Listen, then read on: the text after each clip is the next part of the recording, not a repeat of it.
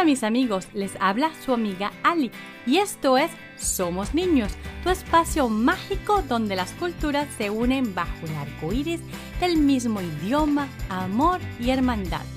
Y como estamos bajo un arco iris mágico, te invito a que viajemos hoy a conocer un poco de la cultura costarricense. ¿Sabes dónde queda Costa Rica? Costa Rica es un país pequeño de América Central, conocida por su gente muy amable, sus bellas playas y su jungla. Hace muchos años, cuando llegaron los africanos a esa zona, llevaron sus historias, que fueron creciendo con su gente y convirtiéndose en parte de su folclore. Les presento a Anansi, un personaje folclórico protagonista de muchos cuentos de la zona del Limón en Costa Rica. Andrew Salky cuenta que Anansi es... Que Anansi es una araña, Anansi es un hombre, Anansi es un atillano, Anansi es un africano. A veces usa un chaleco, a veces lleva un bastón, a veces un sombrero de copa, a veces es solamente una ordinaria negra peluda araña. Anansi es enormemente irónico, tremendamente ambicioso, excesivamente atractivo, deshonesto sin remedio, ardoso amante, firmemente confidencial, fieramente salvaje, un carácter fabuloso, completamente fuera de nuestro alcance y del suyo también. Anansi es un planificador magistral, un gran aprovechador de los planes de otro, se embolsilla la comida de otros, hogar, tierra, dinero y más.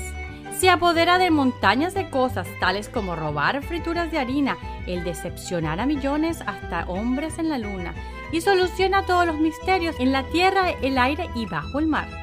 Y siempre Anansi cambia de araña a hombre, de hombre a araña, y luego otra vez mientras cae un párpado soñoliento.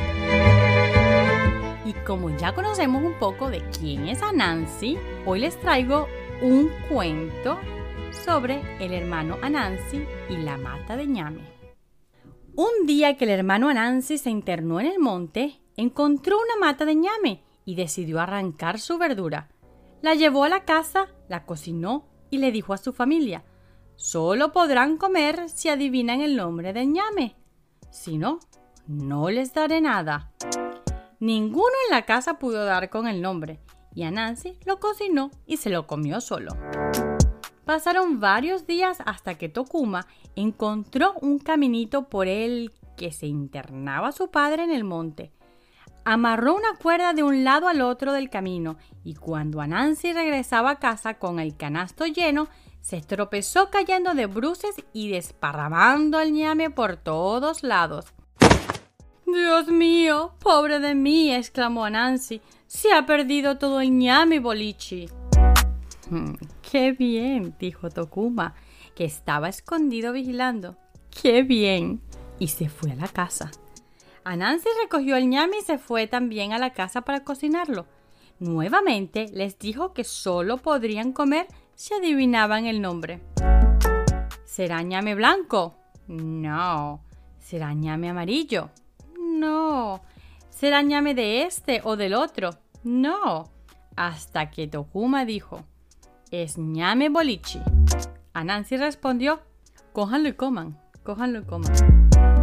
A pesar de hacer trucos para no compartir su ñame bolichi, le salió todo al revés. El aprendiz aprendió del maestro, haciéndolo caer en una trampa y obteniendo así el nombre de la fruta para todos poder comerla también. Compartir es lo más lindo de una amistad, porque quien tiene un amigo tiene un tesoro. Y hasta el próximo episodio, amigos. Somos los niños y nos gusta jugar. Niños, nos gusta